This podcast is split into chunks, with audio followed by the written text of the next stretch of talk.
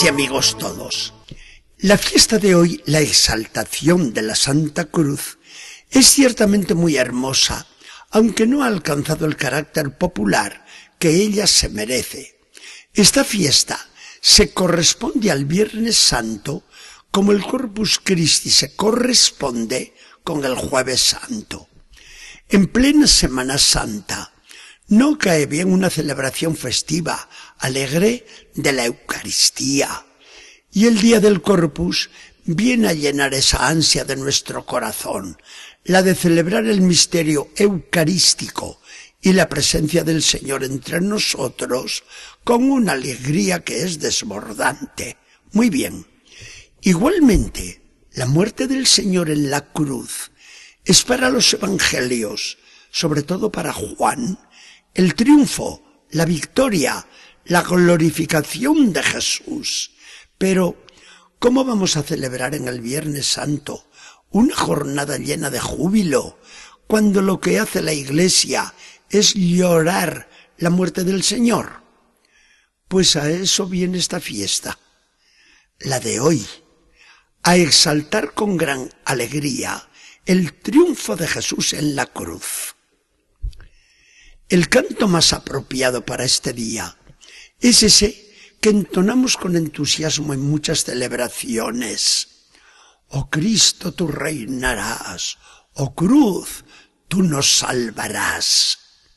Este himno es un eco de las palabras de Jesús, que dijo unos días nada más antes de morir. Cuando yo sea levantado de la tierra, todo lo atraeré hacia mí. Jesucristo en lo alto de la cruz y elevado después por el Padre a la mayor altura en el cielo, ha atraído todas las cosas y a todos hacia sí. En su persona se resume todo lo creado. Los ángeles lo adoran como a su Señor, sentado como está a la derecha del Padre.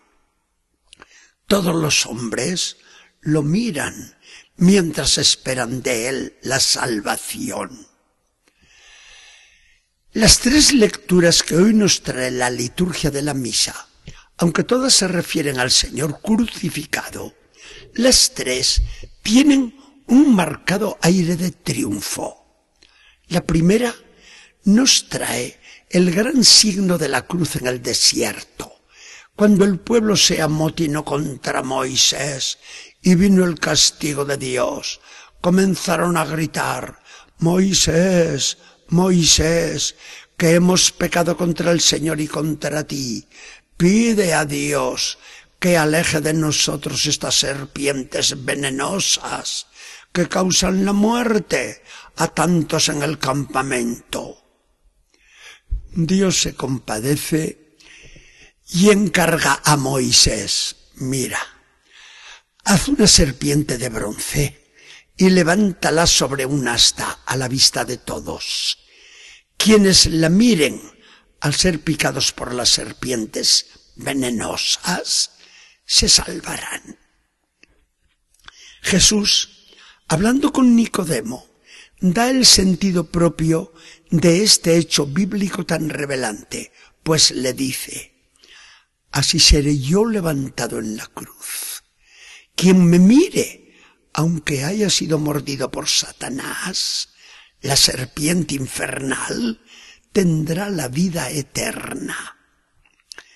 Es el poder de la fe en la salvación que nos ha merecido Jesús con su pasión y su muerte.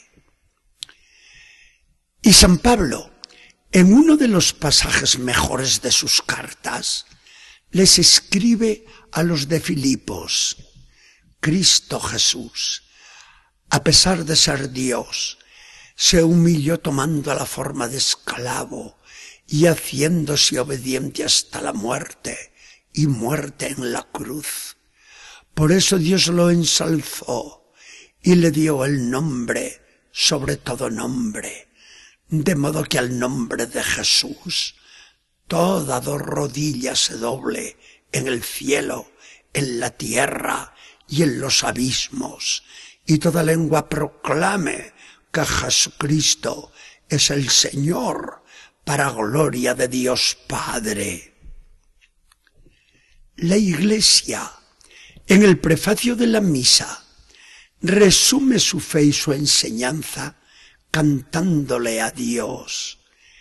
En el árbol de la cruz, tú, oh Dios, has establecido la salvación del hombre, porque donde surgía la muerte, allá renacía la vida, y el demonio, que en el árbol del paraíso arrancaba la victoria, en el árbol de la cruz venía a ser derrotado por Cristo Señor nuestro.